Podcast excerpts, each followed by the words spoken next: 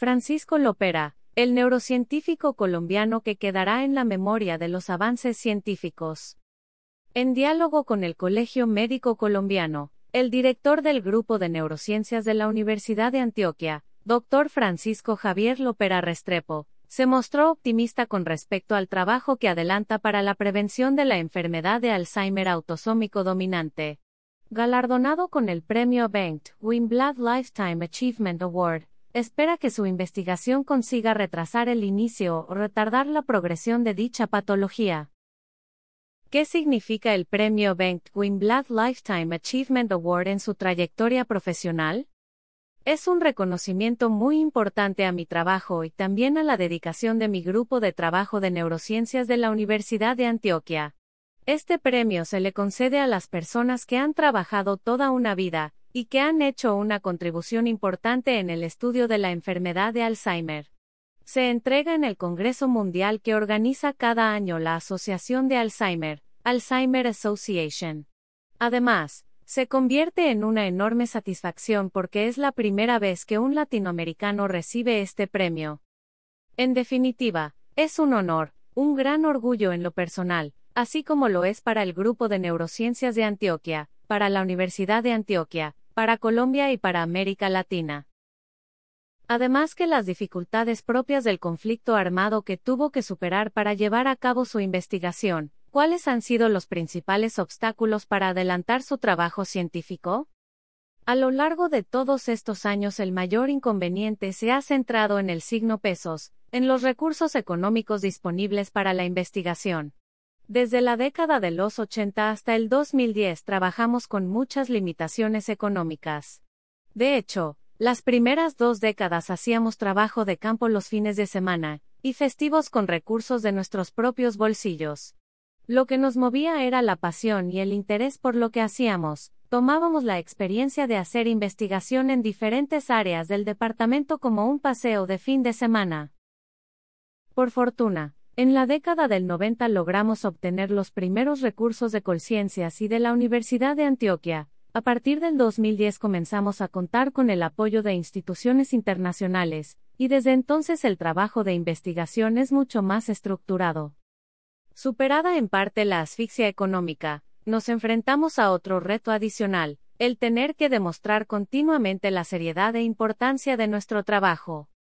Sembramos buenas semillas y como fruto ahora tenemos el apoyo internacional del Instituto Nacional de Salud y del Envejecimiento de Estados Unidos, NIH, del Instituto Banner, de Genentech barra Roche, de alguna ONG y de otras instituciones. ¿Cómo observa la investigación científica en este momento en Colombia? ¿Cree que el país ha avanzado en el campo de la ciencia? Claro, Colombia ha evolucionado pero no lo suficiente. Hace muchos años el gobierno de turno conformó una comisión de sabios para que le hiciera las debidas recomendaciones. La comisión cumplió con lo cometido, pero nadie hizo caso a sus sugerencias. El gobierno se hizo el sordo. Hace unos años, un nuevo gobierno volvió a integrar otra comisión de sabios con el mismo fin. La síntesis de lo que recomendó esta última comisión fue que el gobierno debía hacer caso a las recomendaciones de la comisión anterior. Ahora hay que esperar a que se implementen dichas recomendaciones sin más largas, pues un país que no invierte en ciencias, tecnología e innovación no tiene futuro. La urgencia de los problemas de la guerra y de los conflictos ha impedido ver, y actuar sobre la importancia de lo esencial para el futuro del país. Haber podido identificar la mutación del gen presenilina 1, CEN1, ¿qué ha significado para lograr entender la enfermedad de Alzheimer? En la década de los 80 identificamos las primeras familias con Alzheimer de inicio precoz hereditario en Belmira, Yarumal y Angostura. Sabíamos que estábamos frente a una forma hereditaria de la enfermedad, nos dimos cuenta de que estábamos frente a una forma precoz de la enfermedad de Alzheimer de inicio tardío e inferimos que tenía que existir un gen responsable, pese a nuestro agudo instinto. En ese momento era muy complejo, por no decir casi imposible, poder comprobar nuestra hipótesis. La única forma era realizando el estudio del cerebro de algún afectado para comprobar que efectivamente se trataba del Alzheimer, y luego efectuar el análisis del genoma para establecer el gen responsable. A comienzos de los 90 tuvimos el acierto de conocer al Dr. Ken Kosick de la Universidad de Harvard, momento en el que se comenzaron a reseñar las primeras mutaciones en el gen de la proteína precursora de amiloide, PA, en el cromosoma 21, responsable de Alzheimer familiar autosómico dominate de inicio precoz. Ken se animó a trabajar con nosotros para buscar una nueva mutación en dicho gen, pero los resultados no fueron los esperados. A mediados de la década del 90 recibimos la donación de un cerebro de una paciente fallecida con la enfermedad de nuestra investigación, y lo analizamos en el laboratorio del Dr. Kosik, en Harvard, donde se constató que el cerebro tenía las placas de amiloide, los ovillos neurofibrilares y la neurodegeneración propias de la enfermedad de Alzheimer. Posteriormente nos unimos al trabajo de Alison Goate, de la Universidad de Washington, quien había encontrado la asociación del cromosoma 14 en algunas familias con Alzheimer hereditario negativas a mutaciones del gen de PA. En ese trabajo conjunto descubrimos la mutación E280 en el gen de la presenilina 1 en el cromosoma 14 como responsable del Alzheimer autosómico dominante de inicio precoz en Antioquia. Estas 25 familias con más de 6.000 herederos es hoy en día el conglomerado poblacional más grande del mundo con una forma genética de enfermedad de Alzheimer de inicio precoz. Lo que merece la pena destacar es que esa es la población elegible para ofrecer estudios de prevención. ¿Cree que la cura o el tratamiento preventivo para este tipo de demencia está cerca? Es muy poco probable que en los próximos cinco años tengamos disponible una terapéutica curativa para la enfermedad de Alzheimer. Incluso, es probable que nunca la tengamos, porque cuando una persona entra en demencia el cerebro ya está bastante destruido.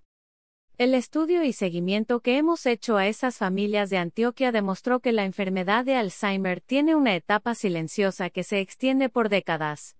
En esta población las personas que nacen con la mutación paisa que causa el Alzheimer genético empiezan a depositar la basura de amiloide en su cerebro a los 28 años de edad. Luego se agrega otra basura de proteína tau fosforilada a los 38 años, y a los 44 ya tienen además de la amiloidosis y la taupatía, una marcada neurodegeneración acompañada de muerte neuronal.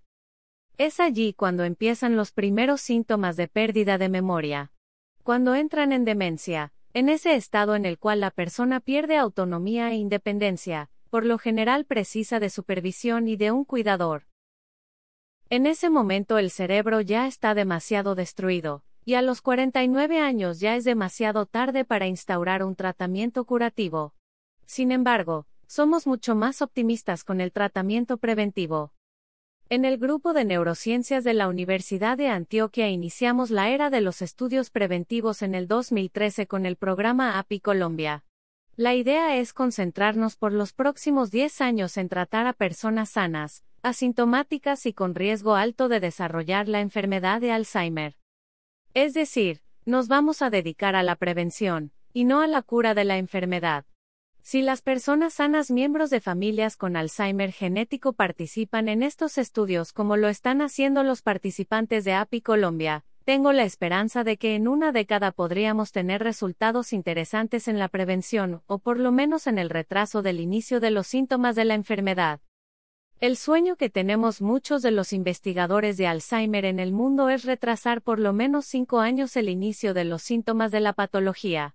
Si se lograra ese objetivo, se reduciría en un 50% la prevalencia y los costos de la enfermedad, lo cual tendría un gran impacto en materia de salud pública. Nuestro grupo, en colaboración con los colombianos Joseph Arboleda, ya que el Quiros y otros investigadores descubrimos, y publicamos en noviembre de 2019 el caso de una mujer con la mutación paisa del Alzheimer que estuvo protegida por casi 30 años de los síntomas de la enfermedad porque tenía al mismo tiempo en su genoma otra mutación protectora. Esto significa que hemos descubierto un método natural para retrasar la enfermedad de Alzheimer, no solo 5 sino 30 años. En la práctica ese hallazgo se puede considerar una opción curativa dado que el Alzheimer generalmente inicia luego de los 65 años, y agregar 35 de protección significaría aplazar el inicio de los síntomas hasta los 95 años, lo que de acuerdo con la expectativa de vida significaría la cura del Alzheimer. ¿Qué consejo le puede dar a sus alumnos, ¿Y a los médicos que quieren seguir sus pasos? Lo único que les puedo recomendar a los jóvenes médicos y científicos que decidieron transitar por este camino es lo siguiente, hay que amar profundamente lo que uno hace para disfrutar del trabajo y producir con eficiencia. Deben partir de lo que tenemos y construir nuevas oportunidades. Cuando yo estaba en el colegio recuerdo que desde el grado cuarto de bachillerato marcaba la primera hoja de todos mis cuadernos con una frase que resumía aquello que quería hacer en mi vida y que me ha dado provechosos frutos, nada hay imposible para el que quiere. Saliéndonos un poco del contexto de la neurociencia, ¿cuál es su percepción de la pandemia de COVID-19? Nos cogió de sorpresa. El mundo no estaba preparado para una pandemia. Esto nos volvió a recordar que no somos indispensables para el planeta, que los seres humanos necesitamos más de los ecosistemas, y en consecuencia, los tenemos que valorar y preservar. La pandemia ha dado muchas lecciones. 1. Cuidar el planeta. 2. Mejorar los sistemas de salud pública. 3. Creer en la ciencia, impulsarla y desarrollarla. ¿Cómo ha sobrellevado las restricciones sociales? Han sido unos meses difíciles. Somos una especie social y para mí, más como paisa, resulta muy extraño tener que aceptar y obedecer las medidas impuestas por el distanciamiento social.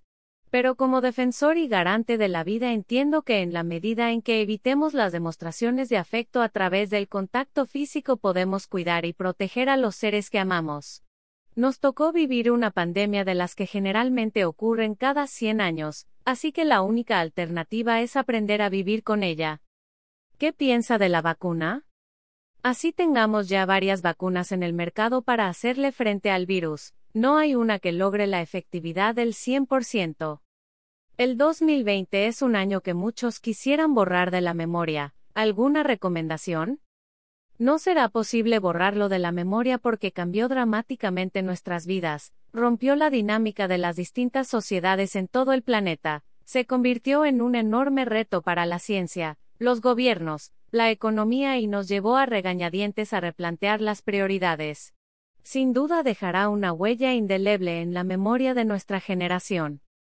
Lo importante de este proceso de adaptación a la nueva normalidad es la capacidad que tengamos de arrancarle lo positivo. Si aprendemos las lecciones que nos enseñó este virus, saldremos todos fortalecidos, tanto el planeta como la humanidad.